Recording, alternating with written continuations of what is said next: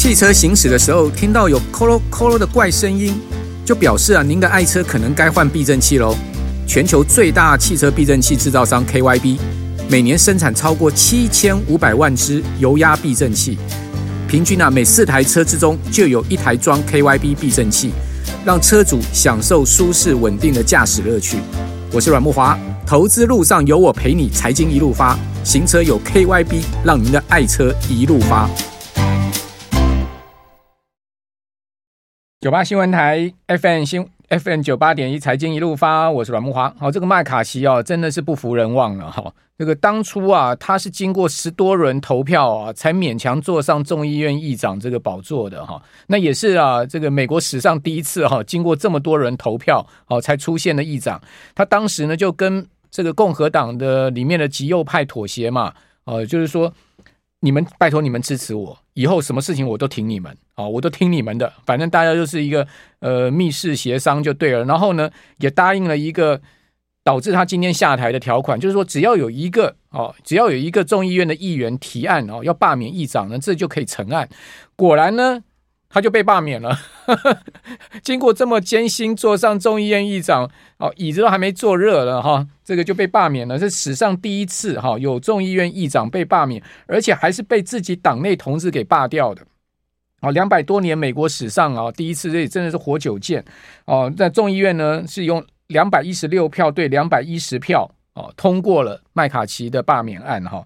那这其中呢，这个有八个共和党里面自己的同志倒戈啊，投了这个同意票哦。那提出罢免动议的这个议员呢，也是共和党的，是佛罗里达州的议员，叫 Matt 呃 Matt Gaetz 哦。他所提出来就要罢免，就就自己党内同志炮口向内就退了，自家人打自家人，你说有这种事吗？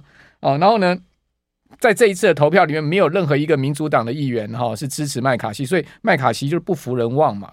讲白话一点，就是他当初答应了这个城下之盟的条款，也导致了他今天的下台。而他也是美国啊两次创下历史纪录的议长啊，又经过最多人选举出来的众议院议长，也经过最也经呃也是第一个啊、哦、这个被罢免的众议院议长哦。这个美国真的是哈、什么事都有了。你说啊，为什么民主党没有支持他？民主党人也。那个很很讨也也很气他那个要弹劾拜登的那个案子啊，哦，所以就搞不定。那共和党呢就很气他说这个没有去支持他们那些极右派这个封锁什么乌克兰啊，反正就一大堆这个共和党极右派要要求的嘛，哦，所以美国现在也是极左极右两端了哈，也是政坛也是非常混乱的一个情况哈。好，那金融上当然也会受到影响，好，所以美股就破底。哦，那但美股破底也不完全就是政治因素，它其实还有很多的所谓宏观因素在里面。这等一下我们再跟听众朋友讲。那今天这个台股哈，你会发现哦，其实它主跌不是半导体股，虽然说台积电跌很重，台积电跌又跌到了五二零了，哦，跌九块，跌一点七趴，这跌幅超过大盘。但我发现哦，其实传产股非常弱势哦，比如说你看到金融股，金融股今天可以讲说带量下跌，哦，国泰金跌一趴，富邦金跌了一点三 percent。那另外，除了金融股带量下跌以外，兆丰金跌两趴，你看跌得重不重？啊？那另外，除了金融股带量下跌以外呢，塑胶股也疲弱，南亚跌了两趴。哦，然后这个台塑哦跌了将近快一趴。哦，那中钢又破底，中钢已经跌到了二十四块都要跌破了，中钢跌了二点四趴。哦，台化呢跌了一点三趴。哦，此外呢，有一档股票突然重挫下来。哦，之前一直守稳在七十块的，大家可能知道我在讲谁，就统一。哦，食品股的统一居然跌了三趴，跌了两块一，跌破了七十，收六十七块七。哦，所以你会发现，哎，它它其实昨天就破破七十了，今天更深的这个往下杀。所以你发现传产股其实也都很弱哈、就是资金排挤啊、非常严重哦，资金排挤就是从这些传产金融呢排挤出来哦，哦，就涌向了一些特定的这个还能维持多头线型格局的一些个股了。哦，这个盘势现在目前看起来是这样。好，那针对哈。这个大陆年轻人现在流行的所谓的算计经济学，哦，到底是什么？我们今天呢，赶快来访问淡江大学财务金融学系的段昌文老师啊，来听听看。哦，这个所谓现在这个大陆年轻人哦，内卷躺平哦，到什么程度啊？段老师你好，呃呃，木华好，还有听众朋友大家好，好是，哎，段老师，这个算计经济学我倒是第一次听到，您可不可以先来给我们解释一下这是什么？对，那如果说要用我们的名词来看的话，那大概就是精打细算经济学的啊、哦，或者是说用大陆的语言来看的话，那就是啊、呃、抠门经济学，或者是说我们这边应该也俗称的就是很抠经济学，这样很抠、哦、很抠，大家算的很精、哎，算的非常精哦哦，嗯、不像是我们所理解的说大陆的人啊，这个很土很豪这样哦，嗯、一直在花钱哈、哦。其实我们看到最近中国大陆的经济情况不是很好哦，嗯、最主要就是年轻人这一块的消费啊，呃，越来越弱了哈、哦。那我们看早期哈、哦，像年轻人都很敢花钱，嗯、但是他们可支配的所得啊是非常低。嗯、但是我们相信说，最近中国大陆它的可支配所得是越来越高的，尤其在年轻族群的这一块。那反而我们看到的就是说，哎，可支配所得非常高，但是钱却花的越来越少啊！这个足以证明说，年轻人啊，他这个抠啊。是啊、就是自发性的产生，而不是被动性的说，哎，因为我没有钱，嗯、所以才来啊、呃，才来节省花费。是，你就看说他的可支配所得是比以前，也就是说十年来他的可支配所得是目前是最高的，储蓄率也是最高的。现在储蓄听说到是四五十趴，哎，对对对，五十五十八五十八，哎，对，所以拼命存钱。呃，也就是说，目前我看到一则的，也就是。他的调查的结果就是城乡的之间哈，也就是说，他调查城市之间的呃户数的一个情况，百分之五十八的来到二零一四年以来的历史新高，都想要存钱了，哎，也就是说不想要消费了。那这个让所谓的过往的这个月光族的这些年轻人啊，其实他们都意识到了要存钱啊，所以当。有人要想到说要存钱这件事情的话，那不就是感觉到说未来的不确定性因素非常高，风险意识增加了嘛？对，所以看到他们的消费情况的话，其实我们也可以来看一下他们怎么吃哈。这个我看到一则的报道啊，也就是说，呃，也有大陆也有很多网红嘛，所以他他也他也出来啊调侃一下哈，也就是说，现在不不少的年轻人他怎么省钱呢？吃的部分哦。早上喝九点九块钱的瑞幸咖啡，九点九块瑞幸咖啡不算便宜哎、欸，但是啊，这是大陆很多三四线城市九块钱、十块钱人民币可以吃饱一餐呢。但是它这个九点九块钱的啊，这个这是人民币哦，不是台币哦。对啊，对啊。瑞幸咖啡的话，他们称为穷鬼咖啡，九点九块称为穷鬼咖啡。哎，对。那我们到那个 Seven 跟全家买一杯咖啡四十块钱，我们也很挺穷的。但是啊，瑞幸咖啡每周三啊，它九点九块钱的咖啡是喝到饱，所以 喝到饱，喝到饱。所以有人啊，有消费者啊，也就是说去点那个瑞幸咖啡的话，他是一点就点四十五杯的，所以把整个礼拜的量全部点完。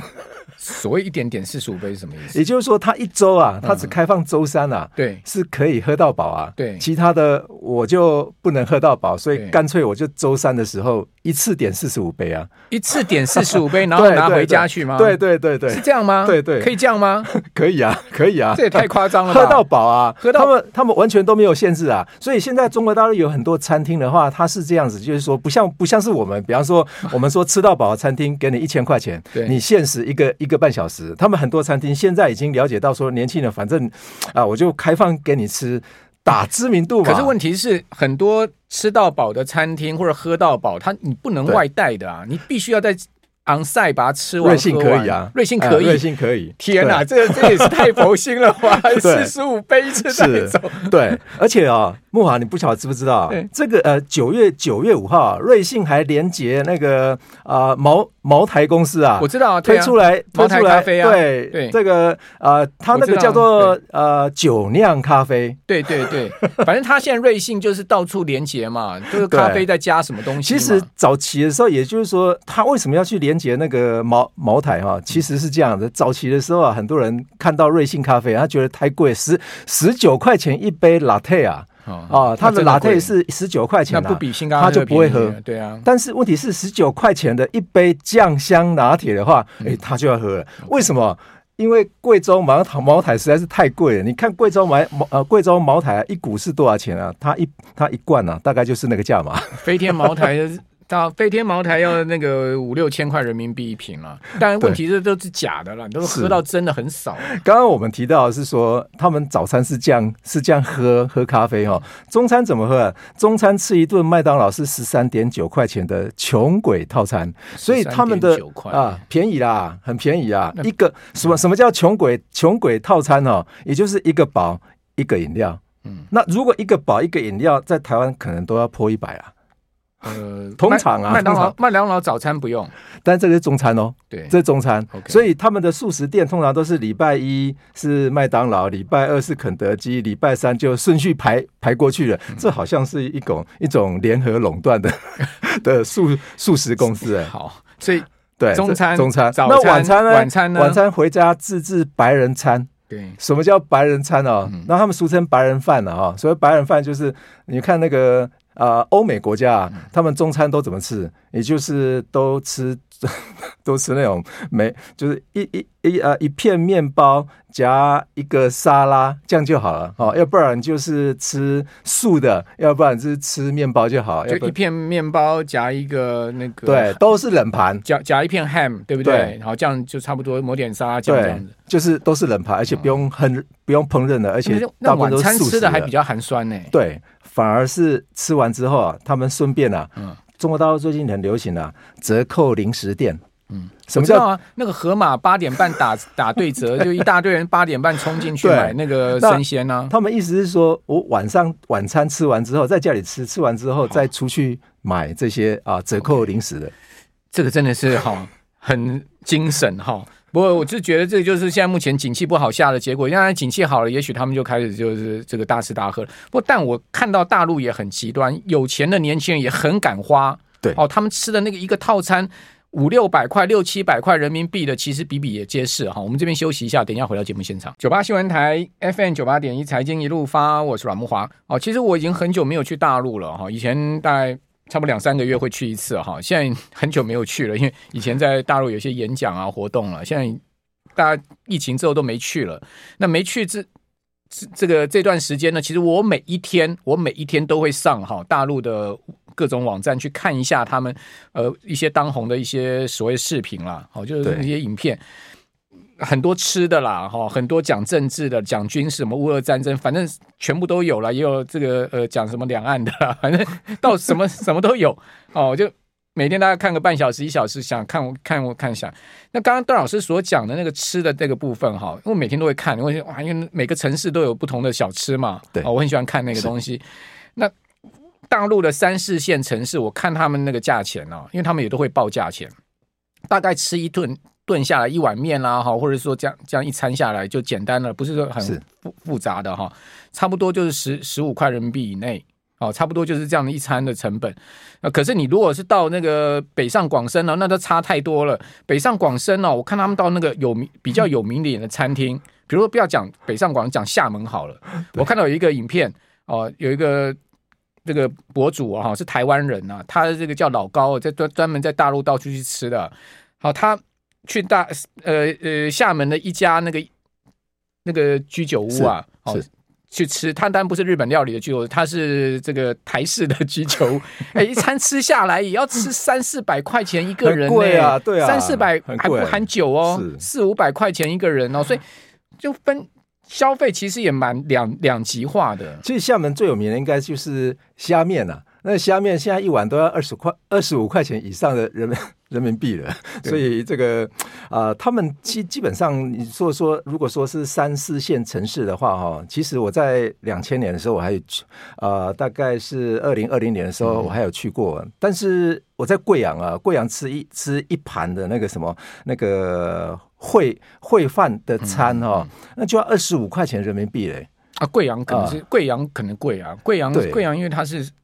它，但是贵阳是三线城市啊，三线城市，哎，贵阳是三线城市。那看你到什么餐店去？我去过桂林，桂林我去吃他们桂林最有名的就是那个呃宽条粉加豆角哦，然后呢宽那个就米粉嘛，好加豆角，然后它会加很多酱料，你自己加。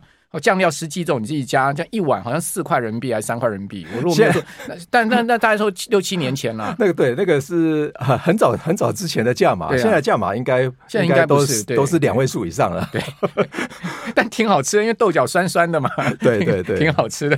其实，其实我刚我刚提到，就也就是说，早餐啊，他们年轻人啊，现在流行就是喝穷鬼咖啡，就是瑞幸的啊。嗯嗯嗯、但是早餐的吃要怎么解决？也就是晚上他们吃完白人饭之后的话，嗯、去折扣零食店去采买一些呃零食吧啊。那这个折扣零食店的话，基本上他们的那个 logo 那个品牌啊，都是次等品牌，也就是完全都没看过那个品牌。那顺便就会去哪里去抢盲盒？嗯、这个盲盒是什么？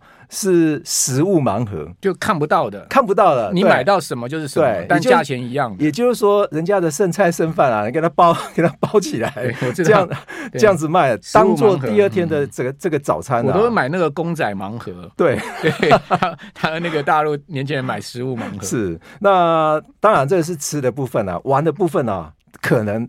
啊，他们会觉得说，哎，目前玩啊，出国实在是太太麻烦，这是年轻人的讲法了哈。也就是说，出国太麻烦了。其实，在中国大陆有流行一个，比方说，很多地方都可以看到小小马尔蒂夫啊，要不然就是小镰仓啊，要不然就东方小巴黎啊。这个其实其实，在台湾也有这些名称的，有啦哦。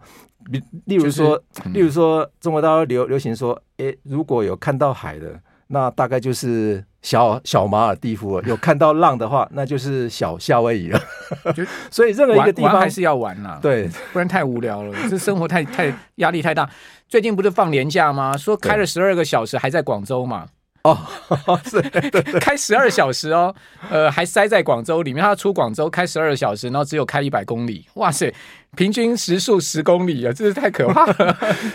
所以这些旅游的部分的话，现在的年轻人啊。其基本上啊、呃，如果跟台湾比的话，台湾年轻人应该非常喜欢自助旅游。嗯、但是中国大陆的目前的年轻人不喜欢自助旅游。好为什么？因为跟团会比较便宜。哦，跟团跟什么团呢？他们现在流行跟老人团、大妈团。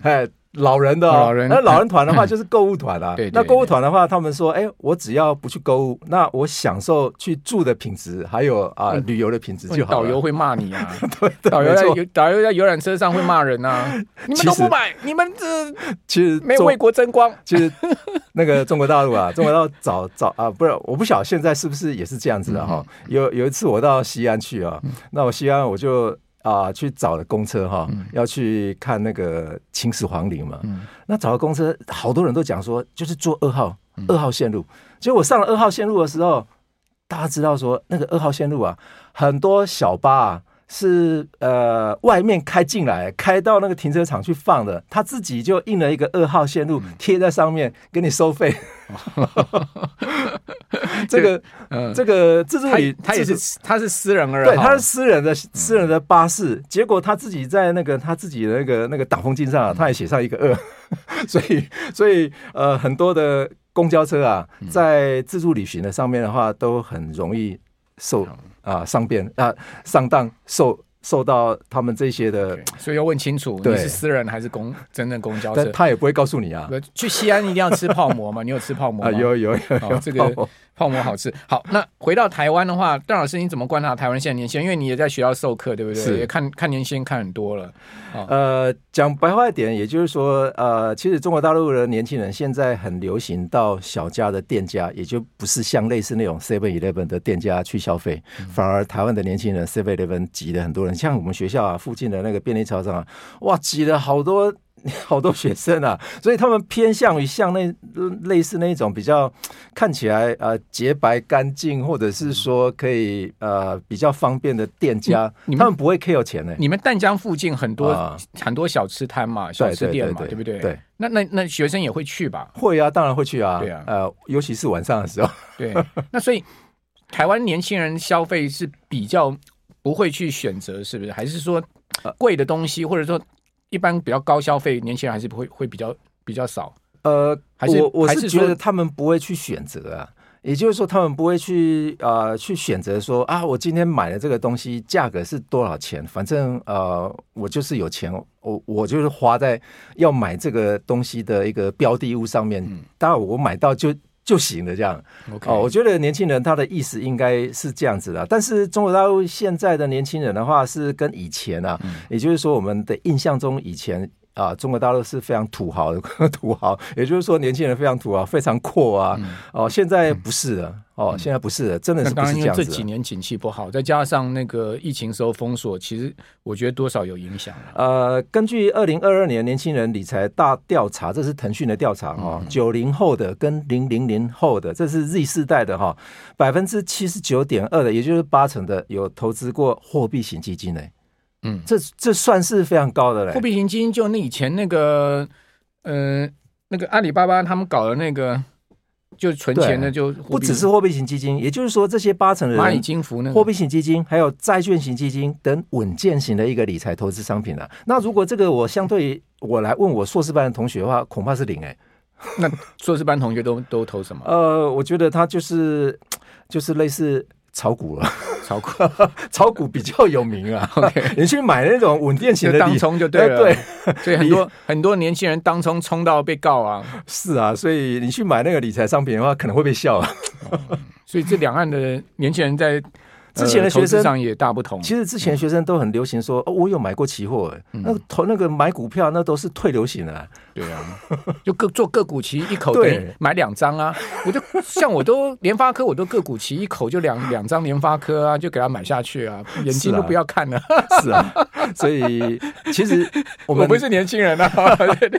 其实中国大陆他的年轻人目前，你说他说消费降低的话，其实啊，我们给他啊说好听一点。是他们比较要求品质的，嗯嗯，哦，那么品质现在要求越来越高了哈。其实也就是因为环境的变化，大陆的年轻人现在感觉到更多的压力嘛，找工作非常难找啊，那倒逼消费要冷静了，所以所以年反正四个字嘛，内卷躺平就是现在大家顺口溜嘛，对。所以我觉得台湾年轻人算幸福了，很幸福啊，太幸福了，真的啊。我几个台湾年轻人爸妈很照顾自己的子女，非常非常照顾。对，好，这个。